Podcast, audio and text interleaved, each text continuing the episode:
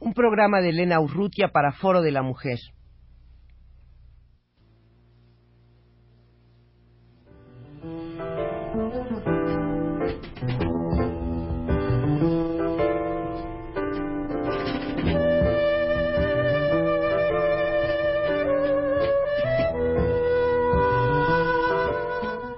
Foro de la Mujer.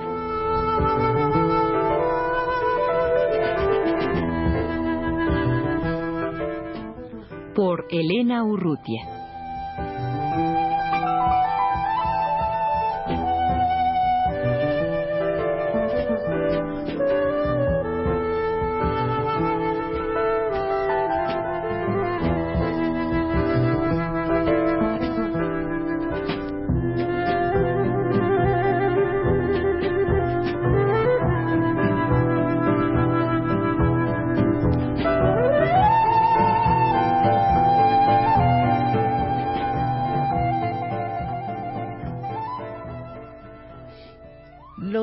Las dos últimas semanas, los dos últimos sábados, en este espacio de Foro de la Mujer, hemos tenido como invitada a Guadalupe Rivera, la senadora suplente del Estado de Guanajuato y recientemente doctora en Derecho en la universidad.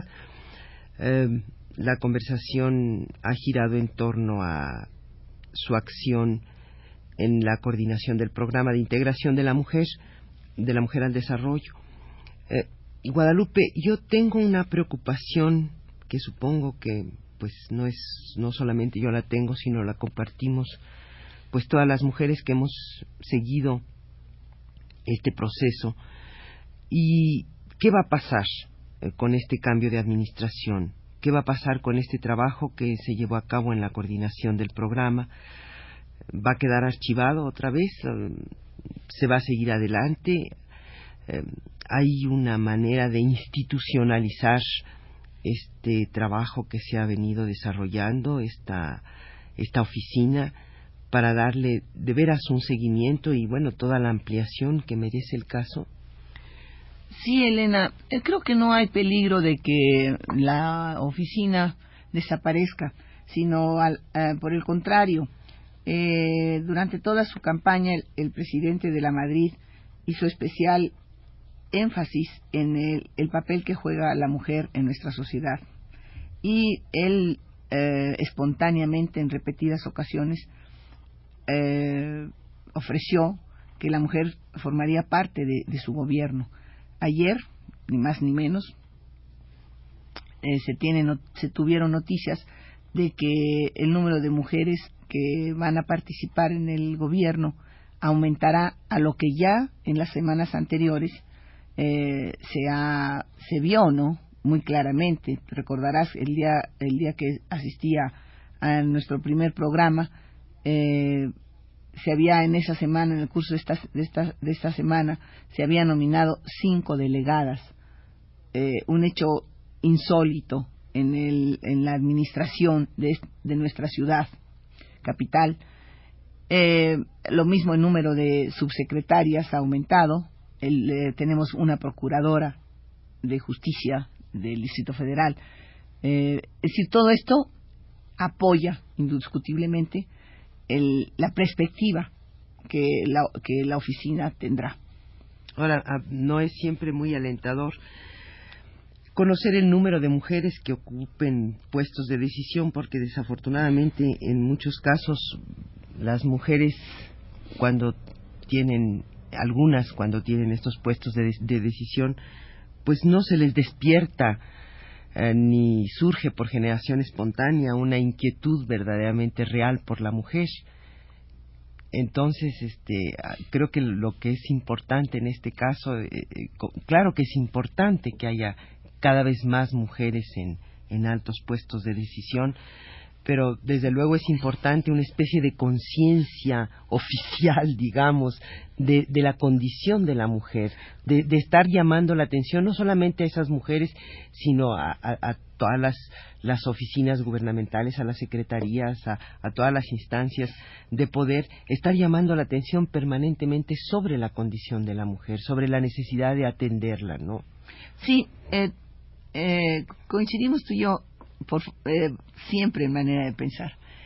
Respecto de la necesidad de, crear esa conciencia, eh, a través del, centro de documentación del que ya hablamos en el programa los dos programas anteriores, eh, hemos organizado cursos de cineclub y hemos elaborado audiovisuales y, continuamos elaborando audiovisuales, en donde se está tratando de, de meter en la mente de hombres y mujeres la necesidad de tener una, una conciencia sobre los problemas de las, de las propias mujeres. También elaboramos una serie de programas de radio, uno se llama Por nosotras mismas y está elaborado para campesinas, y otro se llama La causa de la mujer, que se han difundido por Radio Educación. Eh, voy a hacer un, un, comercial, se difunde los miércoles a las, a las 8 de la noche. Eh, ahí se, se motiva a las mujeres a que reflexionen sobre cuál es su propia condición, pero no solamente a las mujeres, sino a toda la familia, al entorno de la mujer, sea en su trabajo, sea en la familia, sea en sus relaciones eh, amistosas o en cualquier otro tipo en donde la mujer encuentra un o debe de estar, debe ser. Sí que, que, eh, que realmente no es solamente importante el número de mujeres que, que ascienden a los cargos públicos, sino que estas mismas mujeres cambien de mentalidad y tengan otros puntos de vista ah, en su mente para tratar los problemas relacionados con sus congéneres cuando como autoridades tengan que manejarlos. Lupe, dos cosas quisiera yo preguntarte más. se ha tomado, así como me señalabas en los programas anteriores, em, el patrón de la India que, ha sido útil para para la coordinación del programa de integración de la mujer al desarrollo. Ha, habido también, se han tomado en cuenta la experiencia de otros países. Esta es una pregunta. La otra, ¿en qué manera se integra eh, la acción que se está llevando a cabo en esta coordinación del programa de integración de la mujer al desarrollo con el área, con programas similares en el Caribe, en América Central, en América Latina? Mira, Elena, realizamos un estudio y esperamos tener recursos para poderlo publicar, sobre cuál es la situación de las oficinas o las dependencias que se encargan en el mundo entero de, los problemas de las mujeres, de la condición de la mujer. En todos estos estudios hemos llegado a una conclusión fundamental, que esta oficina, si no tiene carácter ejecutivo, fracasa.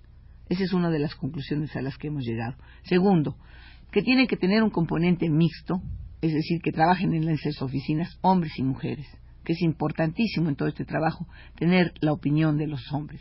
Y tercero, que no es posible desligar del contexto familiar la figura de la mujer. O sea, tomando en cuenta todos estos factores, el estudio que hemos hecho, el estudio comparativo, nos revela que la oficina debe tener esos componentes, eh, que sus proyectos deben de tener esos enfoques. Eso por una parte. Por la segunda pregunta que me, que me formulas, eh, México tomó en cuenta el plan de acción de la región regional para elaborar el plan de acción de México. se tomaron sus lineamientos básicos y se tomó también en cuenta el plan de acción mundial de, las Naciones Unidas. O sea que nosotros nos sentimos eh, que estamos cumpliendo aquí en México con todos aquellos requisitos o requerimientos que fueron planteados el año de 75.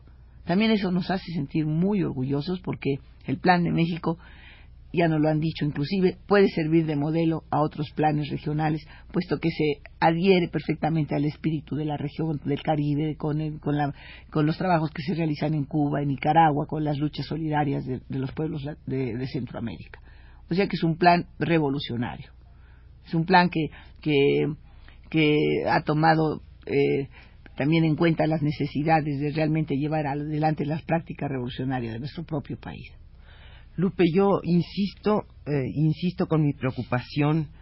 Eh, recuerdo que fue muy, muy doloroso después de, del año en que tuvo lugar la conferencia internacional de la mujer aquí en México, eh, que las oficinas de Minerva, en donde había, se había reunido toda la documentación, que, que era, eran las oficinas que estaban pues indicadas para continuar eh, los programas y los proyectos que se generaran en aquella conferencia pues recuerdo que en ese momento aquello se quedó paralizado, muerto en archivo, en, bodegas, ¿no?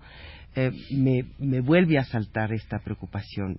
seguro no va a pasar esto, Lupe. No, no se va. Ya, ya, me has dicho que, que de la Madrid eh, ha manifestado su interés muy particular, pero concretamente ya hay, hay una.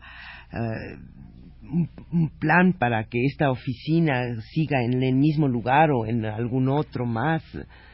Sí, Elena, el, el plan de que elaboró el, el FONEP, el Fondo Nacional para Estudios de, Productividad y Proyectos, eh, ahí concretamente se pide que se cree un organismo coordinador para que, para que se ocupe de los problemas de las mujeres. Y inclusive este documento eh, tiene en sus últimas páginas el decreto que, debería ser firmado eventualmente por el presidente de la República para crear esta coordinación. Así que a mí me parece que existiendo ya ese documento, habiendo circulado el documento, habiéndose llegado a, proponer el decreto en, que ya se le da cuerpo a una nueva coordinación, pues eh, es lógico que, así se haga. Eh, no sabemos porque tú sabes que el proceso de modificar leyes siempre toma tiempo no sabemos hacia dónde se va a dirigir este proyecto, ni quién lo va a manejar, pero eh, que existe la intención y de continuar con los trabajos, eso es evidente. Bueno, ya es un aliento el saber que esto se va a llevar a cabo y solamente nos queda esperar que la persona que tome las riendas de pues de la continuación de esta coordinación pues sea la, la persona óptima para, para poderlo llevar a cabo, porque pues ya sabemos que siempre están las, los dos elementos eh, incidiéndose mutuamente, ¿no? El, la instancia, la oficina y la persona que se ocupa de eso, que pues tiene que ser una persona que esté empapada y, y convencida de, de, la, de la urgencia de, de esta situación. Hablábamos eh, hace en este programa o en los programas anteriores, pues todavía la situación, digo, la situación de la mujer en México en general está, está por resolverse, pero en particular, pues de la mujer que es tan numerosa, de, de todas las. Eh, la mujer más desfavorecida, más desprotegida, desde luego la campesina, la mujer de, de las eh, de los barrios marginales en las grandes ciudades, eh, que pues es a ella la que a la que hay que que cuidar, que, que proteger, que, que hacia la cual hay que enderezar eh, prioritariamente muchos de estos proyectos, ¿no? Así lo hemos contemplado. Y realmente, si por un lado tenemos la satisfacción de, de, haber visto el cambio en algunas comunidades campesinas, en las mujeres que ya están trabajando actualmente, eh, solamente hemos tenido dos proyectos muy pequeños y no, realizados por nosotros, sino apoyados por nosotros en las zonas urbanas marginadas. Eh, hay un bello proyecto de un grupo de educadoras sobre las mujeres de, las zonas urbanas a las que se les ha capacitado para ser ellas mismas educadoras. Este proyecto pudiera llevarse adelante y sería magníficos resultados para las comunidades de las zonas de las zonas suburbanas o periféricas es un bello proyecto. Lo está auspiciando UNICEF con, con cierto apoyo nuestro. Pero ah, proyectos como ese son necesarísimos y, deben de ponerse en práctica. Y sobre todo para las madres solteras, eh, para las mujeres violadas, para las madres, eh, las ancianas que están desprotegidas, para todas las, las mujeres que sufren ahora las presiones de la gran ciudad, y que desafortunadamente no cuentan con ningún apoyo ni nadie que las socorra en un momento de, necesidad. Agradecemos a la senadora suplente Guadalupe Rivera su presencia en los estudios de Radio Universidad y pues su aporte en estos tres programas de Foro de la Mujer. Gracias a Radio Universidad, gracias a ti, Elena.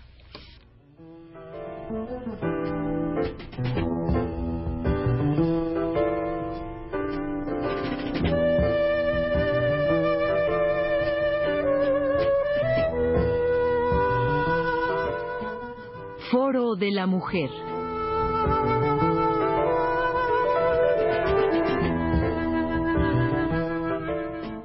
Por Elena Urrutia.